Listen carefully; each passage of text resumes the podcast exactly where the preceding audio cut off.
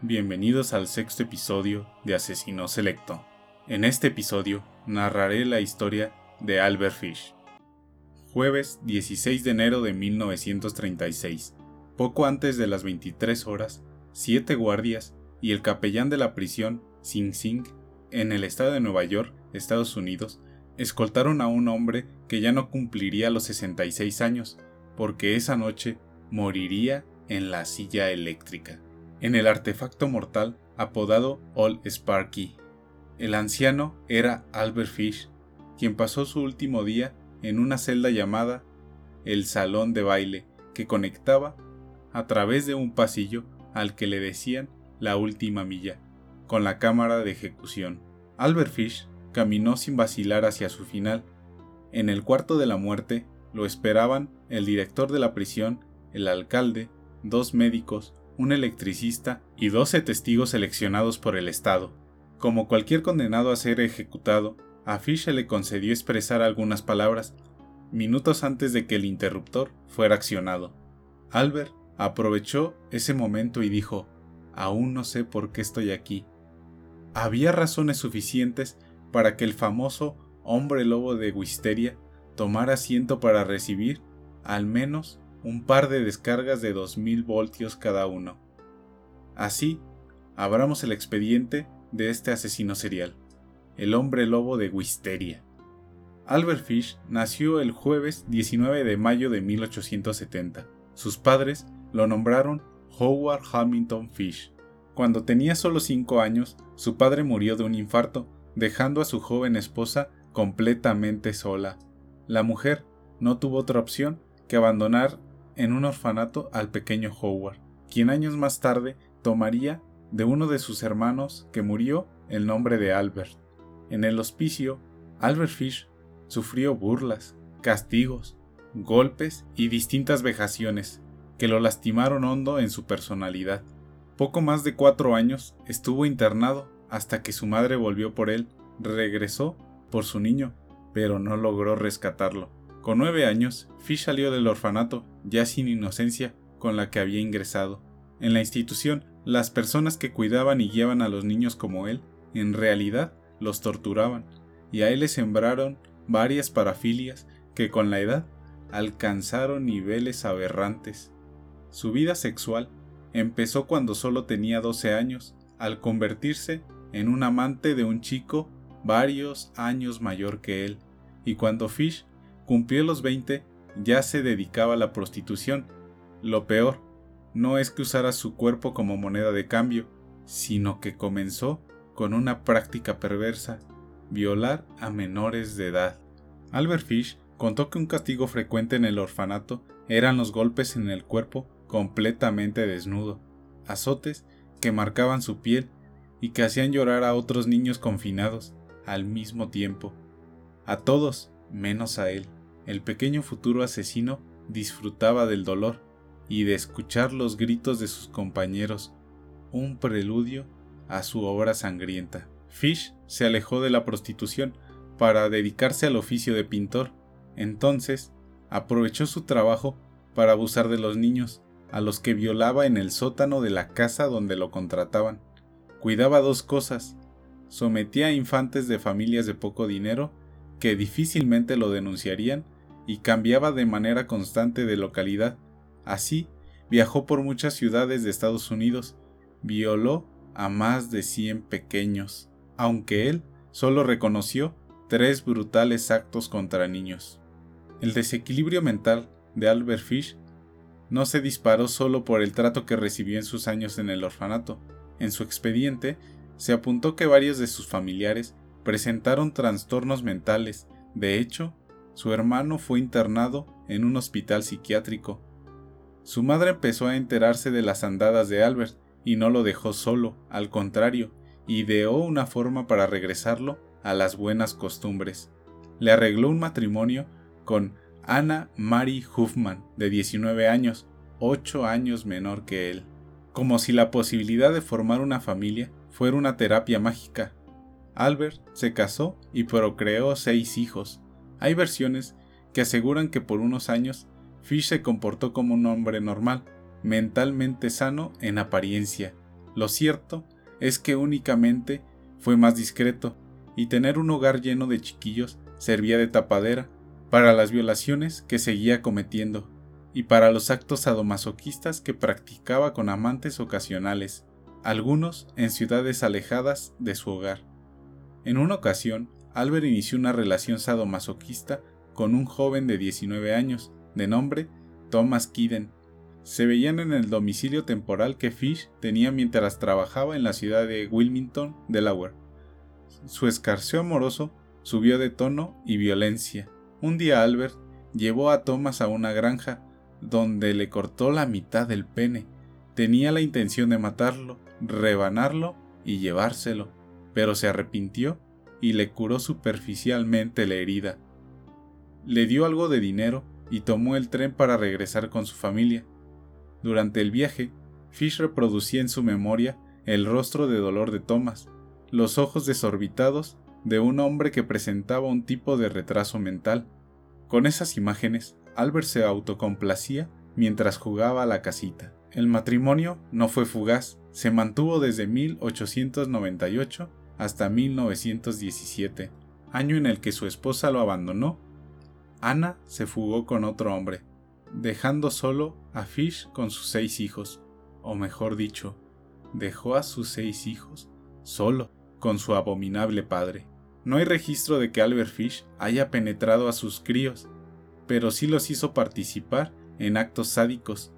Este asesino, también apodado como el vampiro de Brooklyn, tenía un palo con clavos que usaba para lastimarse, pues encontraba en el dolor una gratificación sexual, un orgasmo por cada serie de golpes, un clímax en cada mutilación, y en ocasiones ordenaba a sus hijos que lo golpearan en las nalgas con un remo lleno de clavos. El abandono de Ana no causó algún efecto sobresaliente en la conducta de Fish. Después de todo, él fue abandonado desde muy pequeño y había saboreado esa soledad toda la vida. Albert siempre buscó consuelo a su dolor en el dolor mismo. Una de sus prácticas favoritas era enterrarse agujas en el cuerpo. Con ellas se perforaba las ingles y el abdomen. De hecho, en su ficha policial hay una radiografía que muestra cómo Albert Fish tenía 29 agujas insertadas en su zona pélvica, fugas internas que alentaban al monstruo. Su mente retorcida lo condujo a una cacería de niños, con preferencia por discapacitados mentales y afroamericanos, porque suponía que nadie le reclamaría lo suficiente para ser investigado y llevado a la cárcel. Además, ya no solo buscaba violarlos, pues, en su psicosis, estaba seguro de que Dios le ordenaba torturarlos hasta la muerte y después mutilarlos. El 11 de julio de 1924, Albert Fish estaba a punto de asaltar a Beatriz Kiel, de 8 años, quien jugaba sola. El asesino quería llamar su atención ofreciéndole dinero, pero la madre de la niña llegó a tiempo a su casa para alejar a Fish. Mucha suerte tuvo Beatriz, fortuna con la que no contaron Francis McDowell, Billy Gaffney y Grace Booth. El 15 de julio de 1924, pocos días después de su intento de asalto a la niña Beatriz, Albert Fish asesinó a Francis McDowell, de 9 años.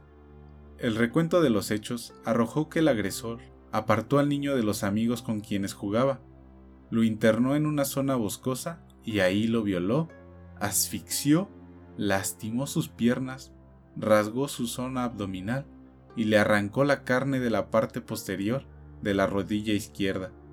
Estaba a punto de cortarle los genitales cuando escuchó que alguien se acercaba. Entonces Fish dejó el cadáver colgando de un árbol. Un hombre lobo estaba suelto, un hombre lobo estaba comiendo niños. Casi tres años después, el 11 de febrero de 1927, secuestró al pequeño de cuatro años Billy Gaffney, en Brooklyn, Nueva York. Lo llevó a la fuerza hasta una casa abandonada, donde lo desnudó, ató de manos y pies y amordazó. Fish se fue a su casa, dejando al pequeño sin posibilidad de escape. Al día siguiente, alrededor de las 14 horas, regresó para acabar con Billy. Primero, lo azotó hasta que la piel de las nalgas reventó.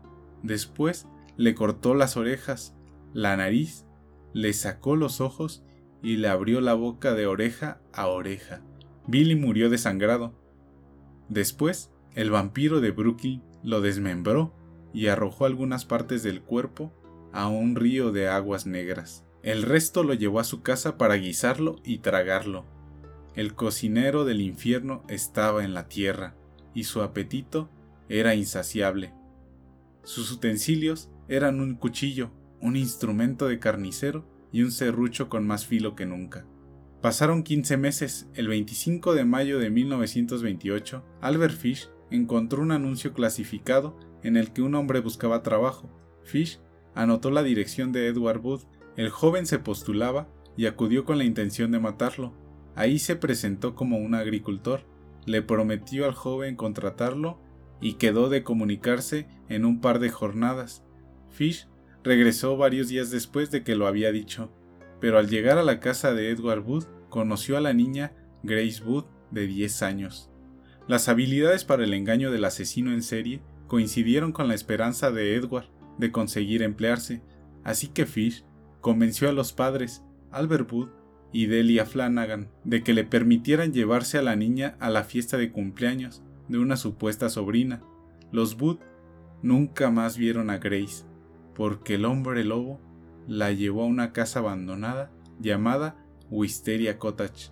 En el lugar la estranguló y la devoró. Los años pasaron la locura colocaba a Fish entre el remordimiento y el cinismo. Se atormentaba por haber matado a la pequeña Grace, pero también disfrutaba al recordarlo.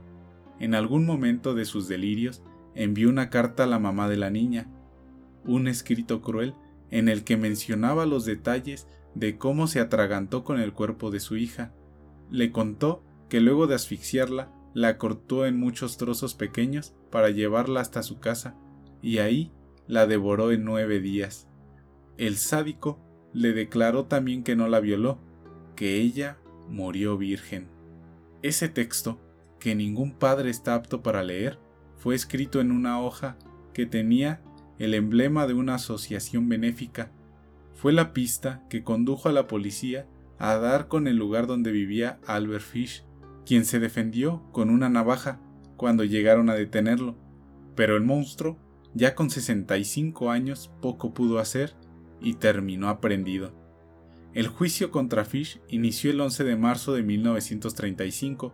Su defensa alegó locura y el asesino aseguraba que la voz de Dios era la que le ordenaba matar niños. Después de 10 días de alegatos, el inculpado solo reconoció tres crímenes y la fiscalía presentó el testimonio de diferentes psiquiatras que apoyaron a que, aunque Fish tenía muchos desórdenes sexuales como boyerismo, sadismo, masoquismo, exhibicionismo, canibalismo, coprofagia, pedofilia, entre otros, el acusado tenía la capacidad mental para diferenciar entre lo bueno y lo malo. Albert Fish fue declarado culpable y condenado a la silla eléctrica. En 1886, Harold P. Brown, un empleado de la empresa del reconocido inventor Thomas Alva Edison fue contratado para desarrollar un sistema más humano para ejecutar a los reos condenados a la pena capital y así sustituir a la horca. Brown desarrolló este sistema utilizando corriente alterna y experimentando incluso con un elefante. En agosto de 1890, el asesino, William Kemmler, fue el nada honroso primer cliente de esta invención de 2000 voltios de pura muerte. La ejecución de Fish fue como la de cualquier otro sentenciado. Murió tres minutos después de haber ingresado a la cámara de ejecución sin el perdón de las víctimas ni el de su propia conciencia. Esta fue otra narración más de Alejandro Maya del libro Sergio Sepúlveda.